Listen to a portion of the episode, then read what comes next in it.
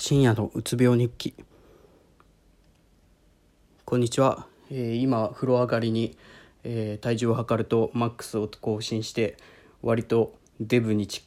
デブと呼ばれるぐらいの体重になった深夜です。えっと最近食べ過ぎているんですけどそれの理由がまあ薬のせいなんで割と諦めついてたんですけどさすがにちょっとやばいと思ってえっ、と食生活を見直したいと思います。で今日のテーマ今日はえっ、と社会復帰に不安があるということでえっ、と喋っていきたいと思います。でえっ、と僕はなんかまあ以前そのずっとまあなんかいい職に就きたいというなんか謎の願望がありましてまあ親父が結構高級取りだったらしくまあ小さい頃亡くなったんですけどそれの親父が貯めてた分で今大学に通わしてもらってるみたいな。で親父の稼ぎもすげえしなんかそこですげえと思って俺もそんぐらいなりてえと思ってやってたんですけどまあそれでまあ親父が研究職だったんでその研究職を目指してやってたんですけどまあ自分には向いてないと。で考えてみれば別に金もらったところで俺使い道ねえわと思って。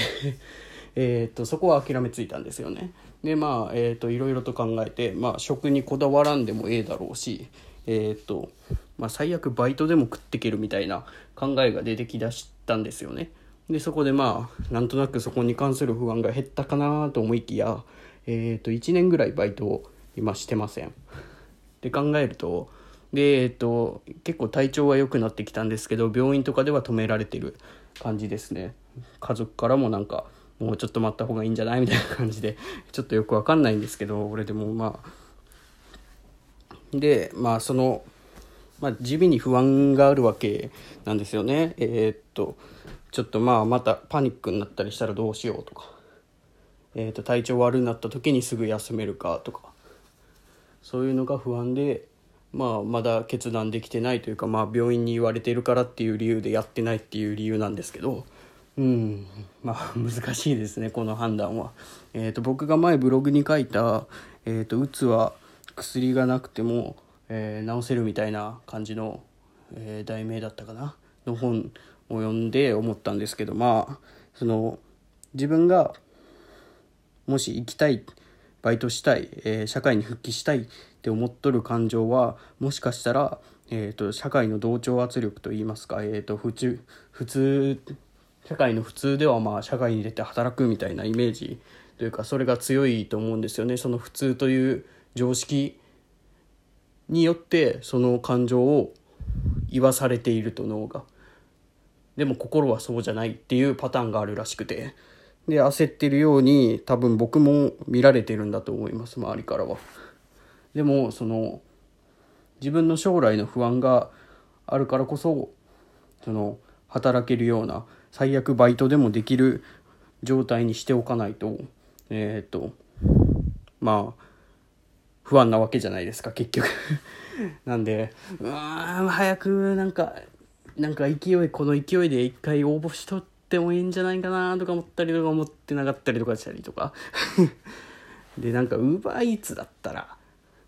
勝手にできるしとりあえずそれ再社会の第一歩社会復帰の第一歩として考えるべきかと思って友達にバッグを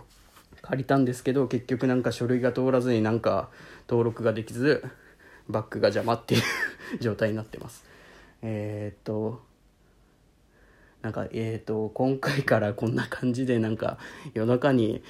夜中と言いますか寝る前と言いますかに鬱憤を吐る吐き出していくような感じの、えーポッドキャストにしていきたいと思います。なんでまあ前より頻度は上がるかなと思います。なんかまとまりがつかないっていう手であの聞いてもらえると嬉しいです。えっ、と僕がえっ、と記録として残しているような感じですね。後で振り返ってこの時はこうだったけどえーと、まあ、今はこうこう変わったよとかいうのをえっとまあ何かに残しておかないと忘れていくもんなんで人間というか僕はそうですね。僕人によっては忘れてないかもしれないんですけど僕はすぐ忘れちゃうんでそういうのを記録しとかんといけないなと思ってこういう感じでまあなんかしゃべ文章に書くより喋る方が楽なんでポッドキャストという形でやってるんで、えー、とそういうえっ、とこういう 全然話が、えっ、とまとまらないしちゃんと喋れてないしっていうところはあるんですけどえっ、と今回はじゃあこんな感じで、えー今後もこんな感じでやっていきたいと思います。よろしくお願いします。ご視聴ありがとうございました。